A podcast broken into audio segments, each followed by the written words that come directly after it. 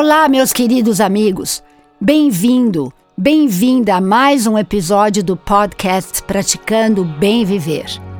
Eu sou Márcia De Luca e vou compartilhar semanalmente aqui episódios sobre os variados temas ligados a yoga, meditação e ayurveda para inspirar você a trilhar os caminhos do bem viver. Dando seguimento ao episódio da semana passada, vou hoje aprofundar o conhecimento sobre os tipos de constituição física ou dosha em sânscrito que formam os seres humanos dentro do sistema de cura de Ayurveda. Vata é a união dos elementos espaço e ar.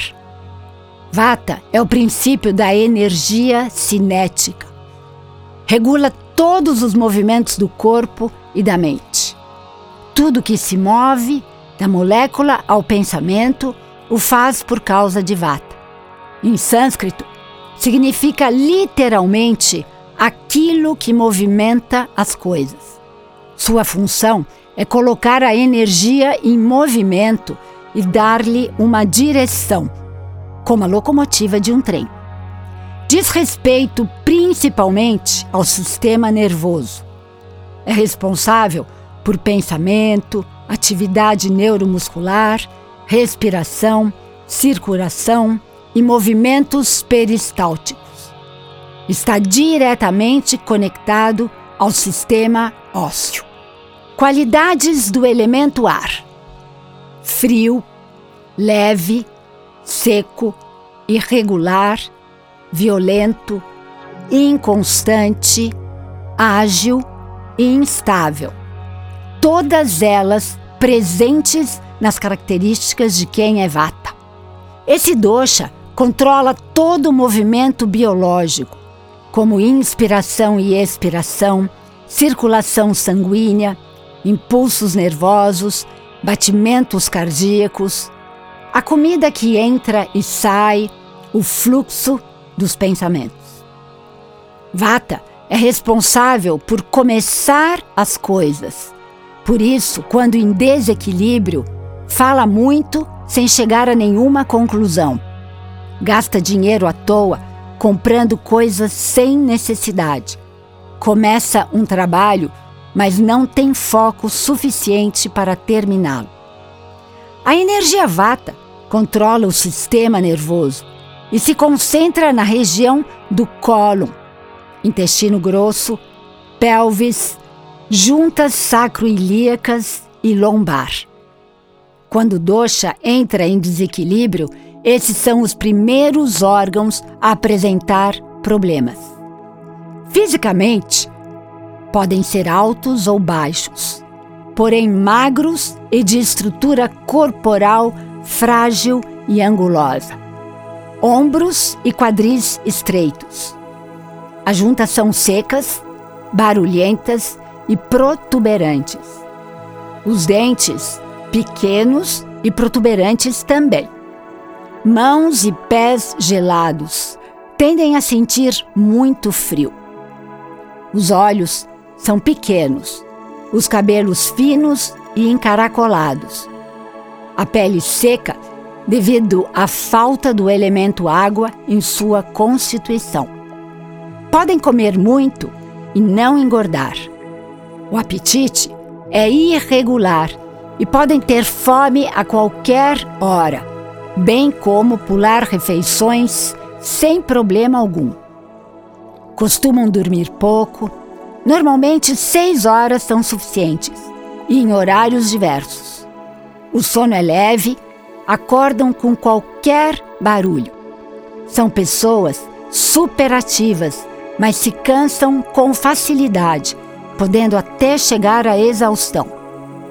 Vata é o dosha de maior fragilidade. Isso gera então sensação de fraqueza, sobretudo quando tem dificuldade para conciliar o sono. Necessitam de muito descanso e se beneficiam com rotinas e hábitos regulares. Como características psicológicas, são alertas com uma mente rápida e ativa. Aprendem em um piscar de olhos, mas esquecem com a mesma rapidez. Como o vento, pensam, falam, andam e movem-se depressa, geralmente sem parar. Sua criatividade é ímpar. Novas ideias estão sempre aflorando em sua mente. Gostam de novidades e mudam de ideia como o vento.